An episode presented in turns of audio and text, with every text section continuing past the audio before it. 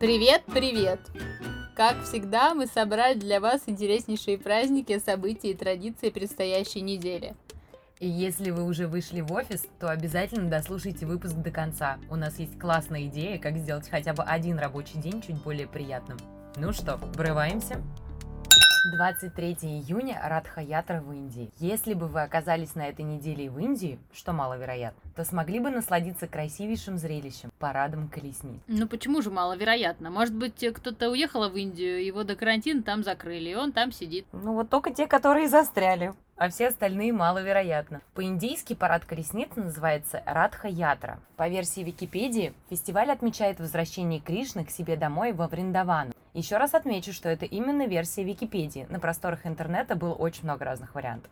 Крупнейший парад проходит в городе Пури, где располагается храм Джаганатхи. Деревянные божества Джаганатхи, его сестры Субхадры и брата Баларамы провозят в храм Гундича в трех огромных колесницах. Каждый год к празднику строят новые колесницы. В высоту они около 13 метров. И каждая оснащена 16 колесами диаметром в 2 метра. Ты можешь себе представить? Большим богам большие колеса. Колесницы тянут на канатах около 4000 человек. А, еще и люди, да? Не да, лошади. люди, не, не лошади, не, не быки, никто люди. Ну, быки не могут, коровы у них там священные, им нельзя перетруждаться. Перед началом процессии Раджа города подметает дорогу перед колесницами с золотым веником. Раджа города еще существует? Да. Мне казалось, Раджа это что-то из детских сказок.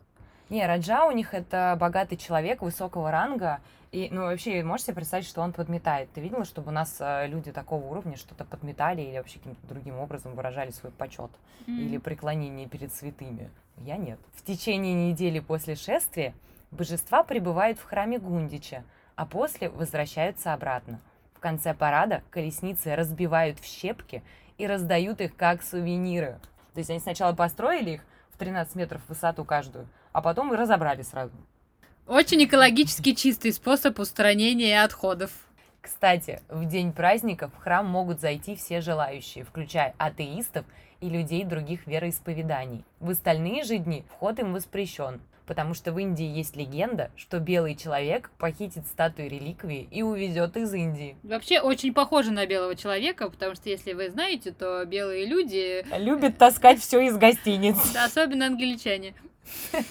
Сейчас праздник распространен и в других странах. Впервые он прошел в Сан-Франциско в 1967 году. А сейчас отмечается даже в маленьких городах Российской Федерации. Например, Ого! в Кирове и в Перми. А там много, что ли, по этих Хари Рама, Хари Кришна? Понять не имею, но я пока искала информацию, увидела, что и в Мурманске, в Мурманске, вот кто бы мог подумать, отмечают э, Радха-ятру. Круто. Чин-чин!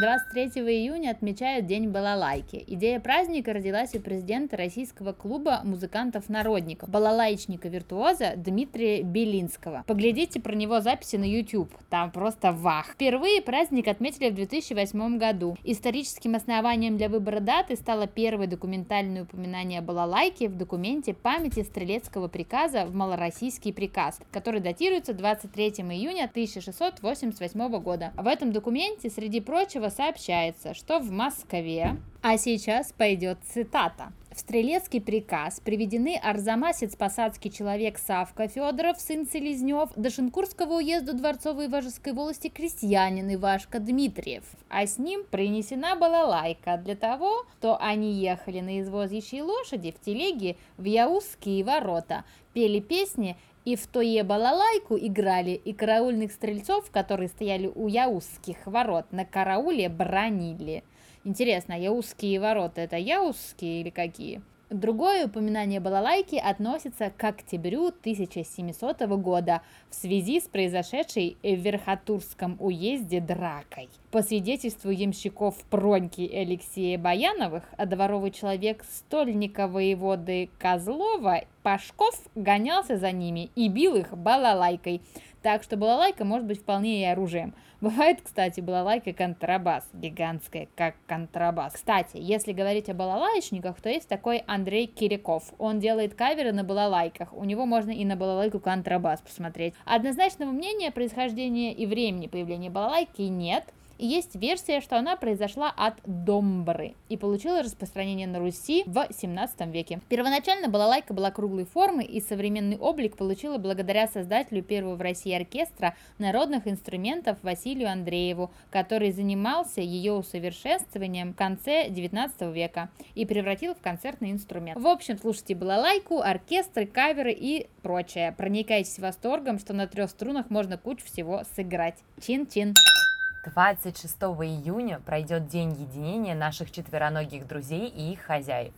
Именно так я бы назвала день, когда можно взять своего песеля на работу. А проходит этот праздник в рамках целой недели с питомцем на работе, которая традиционно выпадает на третью неделю июня. Подобная инициатива зародилась еще в 1999 году, благодаря Международной ассоциации докситтеров, чтобы мотивировать людей взять животных из приюта и создать культуру pet-friendly бизнеса. Этому удалось на ура. Еще в 1999 году более 300 компаний из США, Канады, Австралии, Великобритании, Новой Зеландии и даже из Израиля открыли двери для пушистых. И с каждым годом таких компаний становится все больше. Соцсети взрываются мимимишными офисными фотками в этот день.